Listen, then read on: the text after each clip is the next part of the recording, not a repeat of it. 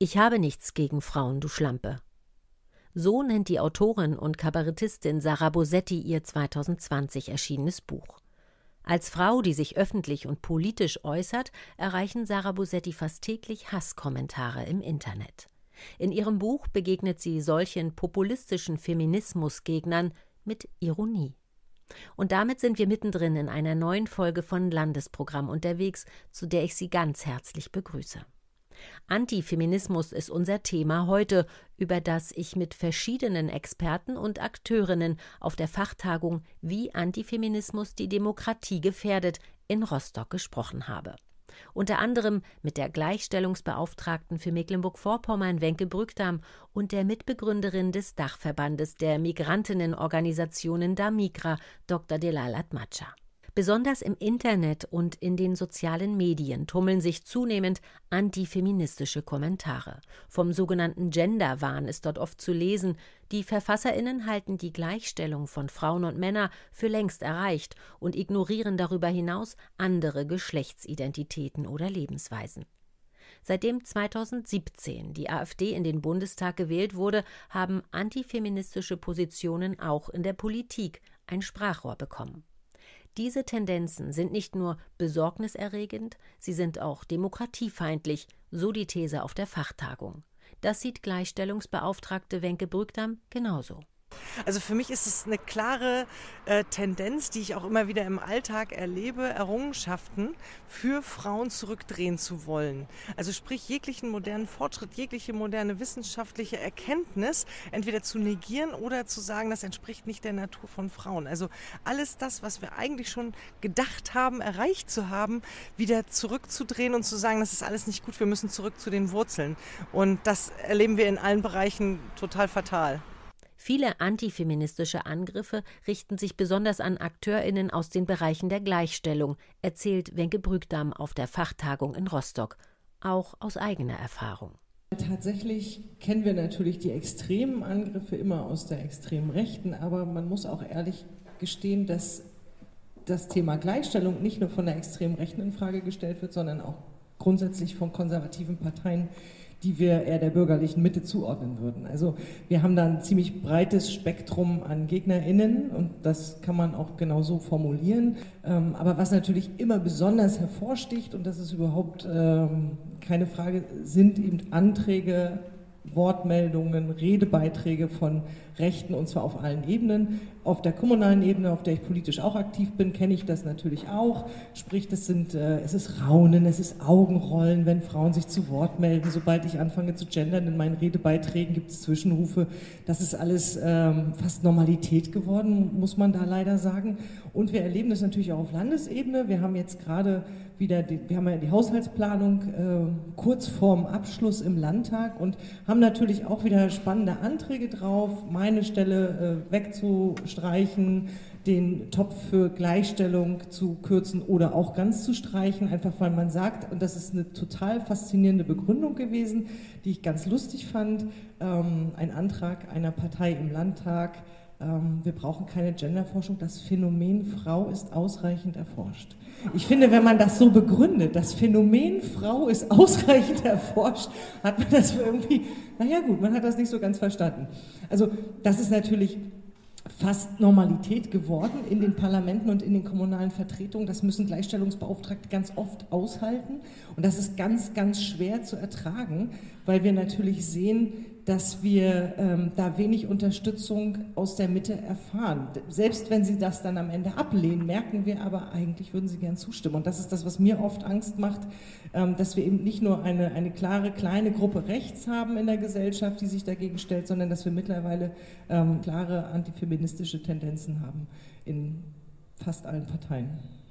Die Erfahrungen von Wenke Brückdam bestätigt auch die Leipziger Autoritarismus-Studie von 2020, aus der der Politikwissenschaftler Christoph Fritsche von der Philipps-Universität Marburg auf dem Fachtag zitiert. Antifeministische Akteure finden sich nicht nur bei den rechten Parteien oder Männerrechtlern, sondern in allen Schichten unserer Gesellschaft. Antifeminismus müsse als ein gesellschaftliches Einstellungsmuster verstanden werden. Der Wissenschaftler sieht in den aktuellen Entwicklungen klare demokratiefeindliche Strömungen. Ich habe Ihnen dazu zwei kurze Blicke in die Empirie mitgebracht. Die stammen beide aus der Leipziger Autoritarismusstudie. Das ist eine zweijährig durchgeführte Erhebung. Und für uns ist eigentlich nur diese Zahl hier interessant. 18,6 wäre der Bundesdurchschnitt der Personen, die den geschlossenen antifeministischen Weltbildern zustimmen. Und das ist so ungefähr eine Zahl. 20 Prozent, ein Fünftel der Befragten finden wir in verschiedenen Erhebungen mit diesen antifeministischen Mustern, was schon mal dafür spricht, dass wir es nicht mit einem isolierten Phänomen zu tun haben. Jetzt können Sie natürlich fragen, wie sieht es denn jetzt über die Parteipräferenzen verbreitet zum Beispiel aus? Und auch da gibt es Antworten in der Studie. Ähm, wir haben zum einen positive Ausreißer nach unten, wie die Grünen. Wir haben natürlich bei der AfD den höchsten Anteil, aber über, die alle, über alle anderen Parteien hinweg, hinweg etwa einen Wert von 12,5 Prozent, sage ich jetzt mal, also einem Achtel. Und das ist auch wieder ein Hinweis darauf, dass wir Antifeminismus nicht nur ganz klar mit einem politischen Spektrum verbinden können, sondern es eben in seiner Gesamtheit im Blick behalten müssen. Antifeminismus ist dabei aber nicht ein Phänomen, das ausschließlich von Männern ausgeht, erklären Wenke Brückdamm und Christopher Fritsche. Ja, das ist ja, glaube ich, das große Problem, dass wir eben auch viele Frauen haben, die sich dagegen stellen. Also wenn wir jetzt das Beispiel Sprache einfach mal nehmen, weil es so schön griffig ist und platt, haben wir ganz viele Frauen, die sagen, warum? Ich bin das und das, ich bin Arzt, ich bin Lehrer und äh, das ist nun mal die Berufsbezeichnung und äh, darin, da kann ich mich äh, wiederfinden oder da kann ich mich einordnen und äh, von daher ist es für mich vollkommen okay. Ähm, die eben auch sagen, das ist alles übertrieben, was ihr da macht und was ihr da wollt und das ist nicht immer einfach, auch nicht bei Frauen. Wir hatten ja in der Diskussion das Zitat, Frauen werden nicht als Feministin geboren, was eben darauf verweist, dass Feminismus erstmal auch eine Position ist, von der einzelne Personen überzeugt sein müssen. Und wir können in empirischen Studien sehen, dass äh, nicht alle Frauen sich angemessen in ihren Lebenssituationen von feministischen Positionen berücksichtigt fühlen und deshalb in Teilen auch Gefühle von Enttäuschung oder Ablehnung entstehen. Beispielsweise verstehen diese Frauen sagen, feministische Anliegen eher als eine sehr hohe Anforderung und haben das Gefühl, dass sie diesem Ideal von weiblicher Selbstverwirklichung als Mutter in der Karriere, als gute Partnerin in der Beziehung nicht gerecht werden können, weil eigentlich die strukturellen Rahmenbedingungen dafür fehlen. Und deshalb können sie dieses Ideal nicht mehr mittragen oder wenden sich davon ab. Und im Gegenzug bieten natürlich rechte Akteure wie die AfD ein scheinbar vereinfachtes Rollenmodell, was auch entlastend wirkt, wenn gesagt werden kann, du kannst dich nur auf die Rolle als Mutter konzentrieren, musst dafür vom Staat auch angemessen finanziell unterstützt werden und musst dich mit diesen ganzen anderen komplexen Anforderungen moderner Lebensverhältnisse als Frau nicht mehr so beschäftigen. Antifeminismus gehe häufig mit anderen menschenfeindlichen oder antidemokratischen Einstellungen einher, betont der Politikwissenschaftler weiter. Akteurinnen seien oftmals rechte oder konservative Gruppen und Parteien. Eine weitere Sprecherin auf dem Rostocker Fachtag, wie Antifeminismus die Demokratie gefährdet war, Dr. Delalat Matscha von Damigra, dem Dachverband der Migrantinnenorganisationen in Deutschland. Für sie kann Antifeminismus nicht losgelöst von Rassismus betrachtet werden. Ja, weil Antifeministinnen und Antifeministen in der Regel ähm, zugleich tatsächlich auch Rechtsradikale sind oder rassistisch konnektiert sind und im Grunde genommen gegen eine Gleichstellung von Menschen in der Gesellschaft äh, sind. Und sie können nicht äh, gegen Gleichstellungspolitik sein, aber sehr freundlich für andere. Und sehr oft ist es so, dass sie ähm, tatsächlich eben für ihre äh, ihre Unglück oder ihre äh, die Art und Weise zu denken oder der Gesellschaft, in der sie leben, ähm, andere Menschen äh, verantwortlich machen. Und in diesem Regel ist es wirklich so, dass sie sagen, ja, das sind die Ausländer, das sind die Geflüchtete, das sind die Afrikaner, das sind die. Ne? Das ist dann immer andere Schuld an ihrem Unglück oder an ihren sozusagen äh, rassistischen Ideologien, in denen sie unzufrieden sind. Hass und Hetze gegen Feministinnen. Gerade in den sozialen Medien breitet sich Frauenfeindlichkeit aus und schafft so eine vergiftete Atmosphäre. Dass die auch in blanke Gewalt umschlagen kann, zeigen Statistiken. Gewalt an Frauen ist auch seit kurzem Forschungsthema, weiß Christoph Fritsche. Also der Begriff Femizid beschreibt erstmal die planmäßige Tötung von Frauen. Und in Deutschland ist die diesbezügliche Forschung noch relativ jung. Es wird also erst seit 2015 überhaupt im Rahmen polizeilicher, polizeilicher Statistiken erfasst, welche Fälle als Femizid einzuordnen sind. Bisher laufen die unter dem Oberbegriff Partnerschaftsgewalt und wir können in den seit 2015 vorhandenen Statistiken sehen, dass jährlich alle drei Tage eine Frau von einem Partner oder ihr, einer ihr nahestehenden Person ermordet wird und dass nahezu täglich auch ein Tötungsversuch stattfindet. Um das zahlenmäßig einzuordnen, so betrifft diese Gewalt etwa zu 80 Prozent Frauen und nur zu 20 Prozent Männer. Es starten gerade erste Forschungsprojekte, die versuchen, die Hintergründe näher zu beleuchten und die Dynamiken hinter diesen einzelnen Taten zu verstehen. Denn natürlich ist nicht jede Tötung von Frauen automatisch antifeministisch motiviert, aber es bestehen doch bestimmte Zusammenhänge, etwa wenn die Täter äußern, die Frau hätte sich ihrem Willen widersetzt oder sie würden die Frau als ihr Eigentum begreifen und wenn diese aus dem gemeinsamen Modell ausbrechen wolle, dann wäre die Tötung eben ein legitimer Akt. Ein erstarkender Antifeminismus ist auch international auszumachen, betont Dr. Delal Latmacha. Nichts ist beständig. Also viele Freiheiten, die wir auch heute haben, wie Sie sagen, Ihre Vorkämpferinnen haben das tatsächlich sozusagen erreicht. Ne? So, ähm, das kann so schnell sich ändern. Das sehen wir in den USA. In den 70er Jahren schon gab es tatsächlich sehr emanzipatorische Bewegungen und Rechte der Frauen auf selbstbestimmt auf meinen Körper also sagen, mein Körper gehört mir, ich entscheide über meinen Körper, ob ich ein Kind tragen kann oder nicht in der Lage bin, ein Kind zu tragen und ich entscheide darüber.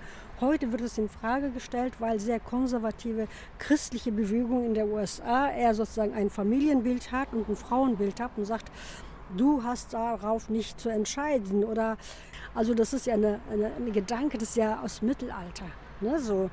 Oder eben in, in anderen Ländern, als die Türkei zum Beispiel, die Gründe der Türkei, warum sie aus der Istanbul-Konvention ausgestiegen sind, ist, waren ja viel, ähm, also wirklich gegen, gegen Gleichberechtigung der Frauen in der, in der Gesellschaft zu sein. Ne? Weil die Istanbul-Konvention ähm, ist eben nicht nur sozusagen Schutzhäuser, sondern die Präventionsschiene der Istanbul-Konvention geht genau darum, um diese strukturelle Bilder und diese Rollenstereotype zu verändern, um dagegen zu kämpfen, überall. Ne, so. Und das bedeutet aber eben zum Beispiel so etwas auch wie Transgender-Person selbstverständlich anzuerkennen. Wer bin ich, der darüber entscheiden kann, wie jemand zu leben hat, in welchem Körper, welche sexuelle Orientierung jemand haben darf oder nicht? Wer bin ich, der darüber entscheiden kann? Das passt natürlich nicht solche konservativen Typen wie Erdogan in der Türkei nicht und alle diese Erdogans dieser Welt. Ne? So passt es nicht oder Trumps dieser Welt. Ne? So, denen wird es nicht passen. Ne, dem wird es nicht passen, weil sie damit ihre Macht tatsächlich nicht ausüben können. Und so etwas kann selbstverständlich auch hier uns passieren. Die AfD im Parlament pusht genau das. Und überall, wo die AfD in den Parlamenten gekommen ist, haben sie das erste waren eben Frauenprojekte einzustellen. Und gleichzeitig eben Hetze gegen Migranten, gleichzeitig sozusagen Rassismen sozusagen gegen Geflüchtete und gleichzeitig für ein Problem, den sie haben, ne, so andere sozusagen zuständig zu machen. Ne? Und das ist so schade, weil patriarchale Strukturen sind weltweit die gleichen. Die Denke ist weltweit die gleiche. Ne? Und dass wir uns gemeinsam tun müssen und dagegen ähm, kämpfen, das ist, glaube ich, mein Appell an alle Feministen in dieser Welt oder alle, alle Frauenrechtlerinnen in dieser Welt. Den Nutzen für alle sehen, den ein toleranter, offener und solidarischer Umgang miteinander haben kann. Darum geht es auch Wenke Brückter sensibilisieren, offen sein, diskutieren, äh, Vorbilder zeigen. Ich glaube, das ist auch ganz doll wichtig. Und ja, letztlich ist es Menschen gewinnen. Und für sie und Menschen gewinne ich nur, wenn ich ihnen aufzeige, was sie davon haben. Was bringt uns Gleichstellung und was bringt auch Männern Gleichstellung? Was bringt es ähm, allen möglichen Gruppen von äh, Menschen, die sich vielleicht gar nicht vorwiegend als Feministin oder so definieren würden, sondern äh, dass wir da einfach klar und deutlich machen, was haben wir eigentlich alle davon, wenn wir, und jetzt spanne ich einen ganz großen Bogen, viel toleranter und offener miteinander umgehen. Letztlich leiden Jungen und Männer genauso darunter, in Schubladen gepackt zu werden und unter einem Bild von Männlichkeit aufzuwachsen, das vielleicht gar nicht ihrem eigenen Empfinden oder ihren eigenen Stärken entspricht. Und ähm, Jungen und Männern zu offerieren, dass sie das nicht mehr müssen, dass sie nicht mehr der Versorger der Familie sein müssen, dass sie nicht der Harte sein müssen, dass sie irgendwie auch Schmerzen empfinden dürfen übrigens und dass sie auch eine weiche Seite haben dürfen, dass sie soziale Kontakte mögen können. Also all diese Bilder, die wir von Männlichkeit haben, die wir ja auch mittlerweile unter wirklich toxischer Männlichkeit wiederfinden in der Gesellschaft, ähm, das aufzubrechen und ihnen zu zeigen, ihr dürft euch auch frei entwickeln und wir möchten auch, dass ihr die Chance habt, äh, nach eurem eigenen ähm, Willen und nach euren eigenen Bedürfnissen, die zu sein, die ihr seid, ich glaube, das kann Männern nur gut tun. Und natürlich brauchen wir die Männer auch, um die Rechte von Frauen durchzusetzen, weil Sie kennen diese Diskussion vielleicht auch. Es ist, hat was mit Macht zu tun. Es hat was mit Strukturen zu tun und die müssen sich ändern, wenn sie für beide Geschlechter oder für alle Geschlechter ähm, passen sollen dann äh, bedeutet das immer auch vielleicht ein Stück zurücktreten. Das bedeutet etwas zu ändern und das ist was, was Menschen nicht gerne machen. Vor allem in der Politik sind alte Strukturen noch nicht aufgebrochen, trotzdem Deutschland 16 Jahre lang eine Bundeskanzlerin hatte. Als Gleichstellungsbeauftragte in Mecklenburg-Vorpommern will Wenke Brückdam vor allem junge Frauen empowern, wie sie sagt, teilzuhaben, mitzumachen in Gremien, Parteien, Bürgerschaften. Kommunalpolitik ist ein extrem zähes Feld. Das ähm, kann ich aus eigenem Erleben sagen. Und es ist eine sehr homogene Masse von Menschen, die Kommunalpolitik macht. Weil es natürlich im Ehrenamt ist. Das heißt, es ist abends sind die Sitzungen und dann hat man manchmal noch am Wochenende Veranstaltungen. Und das ist, also vereinbarkeitsunfreundlicher geht ja fast gar nicht. Mm, und genau so gestaltet sich dann Kommunalpolitik auch oft, so dass wir als Landesregierung uns auch auf die Fahnen geschrieben haben, Frauen zu gewinnen, mehr für Kommunalpolitik sich einzubringen, sich aufstellen zu lassen und dann am Ende auch praktische Kommunalpolitik zu machen. Ähm, da wollen wir zusammenarbeiten mit den politischen Stiftungen, mit den kommunalpolitischen Vereinigungen, mit der Landeszentrale für politische Bildung. Das sind immer wieder so Punkte, wenn wir sagen, Demokratie muss ja auch die Vielfalt einer Gesellschaft widerspiegeln, dann fehlen mir ganz oft am offensichtlichsten junge Frauen in der Kommunalpolitik schlicht und ergreifend, weil es für sie kaum realisierbar ist. Aber Politik wird sich nicht ändern in ihrer ganzen Struktur, wenn diese Menschen eben nicht da sind und das auch einfordern. Der Weg dahin, sagt Wenke Brückdam, ist ein langer. Es ist ein Ringen miteinander, mit der nötigen Toleranz füreinander. Und Dr. Delal Atmacha ermutigt jede und jeden, sich immer wieder auch selbst an die eigene Nase zu fassen, wie man so schön sagt, sich zu hinterfragen und aufzuräumen mit veralteten Denkmustern. Wir alle sind ja nicht losgelöst in der Gesellschaft, in der wir leben. Ne? Also wir alle haben die Bilder und wir alle haben in, in Schulen, in Kindergärten, aber auch sozusagen in Filmen, die wir uns anschauen, ne? die Podcasts, die wir hören beispielsweise, die uns immer tatsächlich auch beeinflussen und eben äh, auch prägen. Das heißt, wenn in Strukturen rassistisch, sexistisch sind, und Sexismus ist ein strukturelles Problem auch in Deutschland, ne? so, dann werden wir natürlich auch rassistische und sexistische Strukturen sozusagen reproduzieren und in uns haben. Und das bedeutet eben, wenn wir in Systemen Dinge kritisieren, müssen wir auch immer tatsächlich auf unsere eigenen Füße immer gucken und sagen, wo bin ich denn das? Wo habe ich denn meine Stereotypen? Wie bin ich denn sozialisiert worden? Ne? Wie sexistisch oder rassistisch denke ich und handle ich denn? Und egal in welchen äh, Organisationen ich unterwegs bin, in welchen Clubs ich unterwegs bin, in welchen Klicken ich unterwegs bin, wo schließe ich auch andere aus, um dann ja tatsächlich so die, die Schubladen, die wir immer wieder haben, die manchmal auch mit Motten ehrlich gesagt voll sind, die mal rauszunehmen, von Motten zu befreien und neues Wissen und gutes Wissen da reinzugucken und die Schubladen zuzumachen. Sarah Busetti, Sie erinnern sich die Autorin des Buches Ich habe nichts gegen Frauen, du Schlampe, mit der wir den Podcast begonnen haben und die fast täglich Hasskommentare im Internet bekommt, hat einen, wie ich finde, sehr charmanten Weg gefunden, mit solchen Kommentaren umzugehen. Sie betont, Hass sei auch bloß Energie. Nach dem Energieerhaltungssatz können wir diese Energie nur umwandeln, aber auflösen wird sie sich nicht. Die Kabarettistin hasst daher nicht zurück, sondern nutzt die rüden Worte als Rohstoff und verwandelt sie in ihrem Buch sehr kreativ in die wohl schönste Form, in Liebeslyrik. Damit verabschiede ich mich von Ihnen. Schön, dass Sie dabei waren. Auf Wiederhören.